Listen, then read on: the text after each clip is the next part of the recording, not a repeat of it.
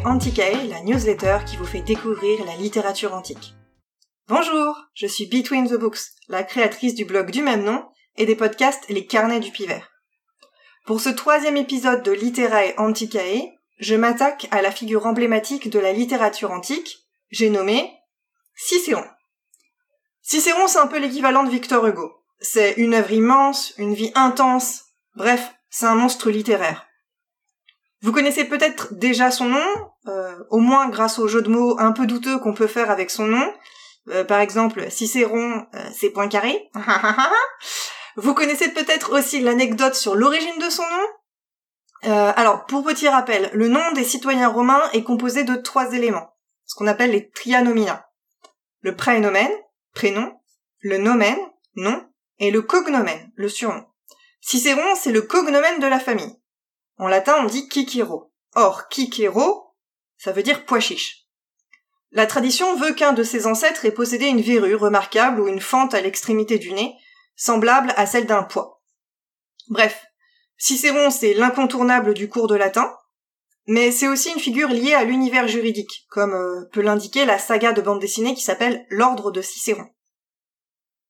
La vie de Cicéron est intense et connue dans ses moindres détails. Je vais donc essayer d'aller à l'essentiel et je vais devoir sabrer largement dans la masse des informations. Si vous voulez entrer dans la vie de Cicéron plus en détail, je ne peux que vous conseiller la biographie écrite par Pierre Grimal. Marcus Tullius Cicero est né le 3 janvier 106 à Arpinum. Arpinum, c'est un municipe, c'est-à-dire une petite ville à environ 120 km de Rome. Sa famille est de rang équestre. Euh, ça veut dire que ce sont des notables, des propriétaires terriens, mais ils ne peuvent participer à la vie publique. C'est Cicéron, Marcus Tullius Cicero, qui est le premier de sa famille à poursuivre une carrière politique, à suivre ce qu'on appelle le cursus honorum. Il est donc un nomo novus, c'est-à-dire un homme nouveau. Quelques anecdotes relatives à son enfance nous sont parvenues. On raconte par exemple que sa facilité à apprendre lui a valu l'admiration de ses camarades. Les enfants l'entouraient et lui faisaient cortège. À partir de 91, il poursuit son éducation à Rome, il fréquente les plus grands orateurs de l'époque, et à cela s'ajoute une solide formation philosophique. En tant que jeune homme, il pratique aussi un peu la poésie, mais ses vers ont souvent été jugés avec sévérité. Les premiers procès euh, que Cicéron a plaidés se situent entre 81 et 80. L'un d'eux, le Proroschio Amerino, a été adapté en téléfilm historique par la BBC et Discovery Channel en 2006 sous le nom L'affaire Sextus 80 avant Jésus-Christ, et je vous recommande de le, le visionner si c'est possible. L'année suivante, il part pour la Grèce et l'Orient pour parfaire sa culture et son art oratoire. À son retour, il commence son cursus honorum, c'est-à-dire sa carrière politique, en 75. La carrière politique à Rome, elle est très cadrée et les prétendants doivent gravir les échelons progressivement et dans l'ordre. Alors ça commence avec la questure. Le questeur est responsable des finances de l'armée et des provinces. Pour cela, Cicéron est envoyé à Lilybé en Sicile. Euh, il y conquiert l'estime des Siciliens par son honnêteté. Deuxième étape, l'édilité. L'édile, c'est celui qui va administrer Rome. Ensuite, c'est la préture. Le préteur, il sert de juge. C'est à ce moment-là que Cicéron envisage de constituer une troisième force politique. En fait, à Rome, euh, la force politique se sépare en deux, entre les optimates, c'est-à-dire les patriciens conservateurs, et les populares.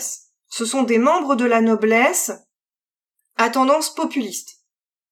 Cicéron envisageait une voie médiane, un parti des hommes de bien qu'on aurait, enfin, qu'il appelait les Wiri Boni. Et enfin, quatrième étape, le consulat. Le consul convoque les assemblées, les préside et commande aux armées.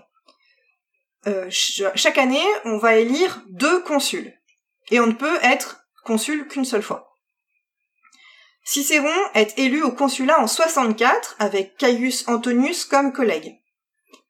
Euh, dans sa correspondance, on retrouve un texte de Quintus, son frère, euh, qui rédige une sorte de manuel de candidature, ce qui est assez intéressant. Dès son entrée en charge le 1er janvier 63, Cicéron cherche à désamorcer les conflits politiques. Mais les derniers mois de son consulat euh, sont marqués par la conjuration de Catilina. Catilina s'était présenté au consulat pour l'année 62, c'est-à-dire pour l'année suivante. Mais il n'avait pas été élu. Il entreprend donc euh, une tentative de révolte, de révolution. En tout cas, il cherche à renverser la République par une action violente. Le 8 novembre 63, il tente de faire assassiner Cicéron. Donc, celui-ci va réagir immédiatement en convoquant le Sénat, comme l'autorise euh, sa fonction de consul, puis le peuple en assemblée, pour quatre discours. C'est ce qu'on appelle les catilinaires. Par son action efficace, il force les conspirateurs à se démasquer et à fuir de Rome. Il est décidé un peu plus tard et peut-être un peu vite de mettre à mort les conjurés qui ont été appréhendés. Les autres fuient en Étrurie et sont vaincus dans une bataille sanglante. Le contexte politique est, à la suite de ce consulat, de plus en plus troublé. Claudius Pulcher, qui est tribun de la plèbe, donc c'est une magistrature euh, de Rome, provoque le départ de Cicéron en exil parce qu'il a fait mettre à mort sans jugement des citoyens romains suite à l'affaire à la conjuration de Catilina. Claudius, en l'absence de Cicéron, fait détruire sa maison et fait consacrer son terrain à la déesse Liberté, ce qui va empêcher qu'on puisse reconstruire sa maison et que Cicéron puisse récupérer son terrain à son retour. Après de nombreuses péripéties, Cicéron rentre à Rome en 57. Il fait une entrée triomphale, mais Cicéron reste politiquement isolé. Il va donc se consacrer à la littérature et à la philosophie à ce moment-là. Lors de la guerre civile, qui oppose César et Pompée, il va hésiter longuement avant de s'engager aux côtés de Pompée, euh, plus par fidélité et honneur d'ailleurs. Il n'assiste cependant pas à la bataille de Pharsale qui signe la défaite de Pompée. César, magnanime comme on sait, lui permet de rentrer en Italie, puis à Rome. Son retour en politique est compromis, d'autant qu'il est frappé par une catastrophe privée. En février 45, Tullia, sa fille, meurt en couche. Bouleversé, il se réfugie dans la rédaction d'œuvres philosophiques. Lors de l'assassinat de César, aux ides de mars 44, Cicéron ne semble pas avoir fait partie de la conjuration. Il se range du côté d'Octave, le fils adoptif de César, pour s'opposer à Antoine. Mais lors de la formation du triumvirat qui voit l'association d'Octave et Antoine, Octave laisse tomber Cicéron, qui figure en tête de la liste des proscriptions. Alors qu'est-ce que c'est que les proscriptions? Euh, Ce sont, en fait, c'est une liste de noms donnés aux condamnations arbitraires. Et en fait, ces noms étaient affichés dans la ville. Et n'importe qui pouvait tuer ceux dont les noms étaient affichés. Alors, Cicéron, évidemment, va fuir, il va tenter de fuir, mais il est rattrapé et égorgé le 7 décembre 43. Antoine va faire exposer sa tête et ses mains coupées sur les rostres, c'est-à-dire la tribune au haut harangue sur le forum. Et c'est ainsi que finit la vie de Cicéron. L'œuvre de Cicéron est immense. Si immense que je ne peux vous proposer d'en faire le tour. On parle d'un peu moins euh, d'un millier de lettres de sa correspondance, de 58 discours complets, et puis encore un grand nombre d'œuvres théoriques sur la rhétorique, la politique, la philosophie. Alors je donc procéder à un petit zoom sur son œuvre rhétorique. Cicéron c'est d'abord un avocat, et c'est là son, son œuvre la plus importante, euh, même si ce n'est pas forcément euh, la plus aboutie. Avant de plaider, Cicéron rédigeait, et apprenait par cœur, en général, l'introduction, ce qu'on appelle l'exorde, la péroraison, c'est-à-dire euh, la conclusion, ainsi que certains passages difficiles. Le reste reposait sur des notes.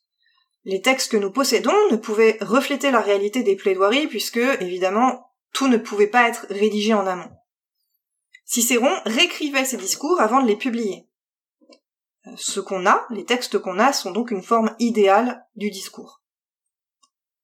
Cicéron a commencé avec des procès privés et criminels. Alors c'est souvent par cela que débutent les jeunes avocats. Mais il avait souvent en arrière-plan une dimension politique. Parmi les discours exclusivement concernant le droit public et la vie de l'État, on peut noter trois grands discours. D'abord le procès de Vérès.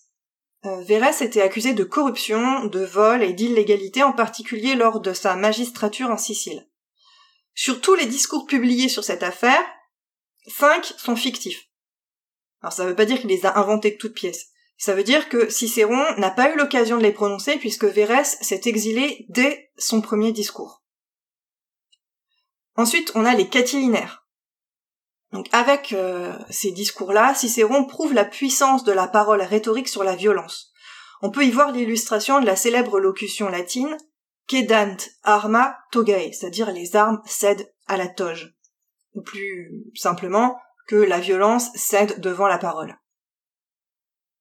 Après les ides de Mars, donc la mort de César, Antoine réunit le Sénat pour faire décerner les honneurs divins à César et se faire reconnaître comme héritier politique de César. Dès le lendemain, Cicéron se lance dans une série de discours contre Antoine qu'il nomme philippique. Alors, ce titre n'est pas choisi par hasard. En fait, ici, il fait référence au philippique de Démosthène, qui était euh, un ensemble de discours que Démosthène, un homme politique grec, euh, avait prononcé contre le roi Philippe de Macédoine. Donc ici, évidemment, par cette référence, il met les deux combats en parallèle. Les discours de Cicéron ont été considérés comme la forme la plus aboutie de l'éloquence romaine, par l'harmonie de sa langue et sa syntaxe rigoureuse. Mais il ne faut pas oublier qu'il goûtait aussi la plaisanterie et les jeux de mots. Alors évidemment, qui passent beaucoup moins aujourd'hui puisqu'il faut les expliquer pour les comprendre. Maintenant que je vous ai dessiné à grands traits le portrait de Cicéron, je vous invite à découvrir, ou redécouvrir peut-être, ses discours, ses réflexions, ses écrits théoriques, ou encore ses lettres. À bientôt pour un nouvel épisode.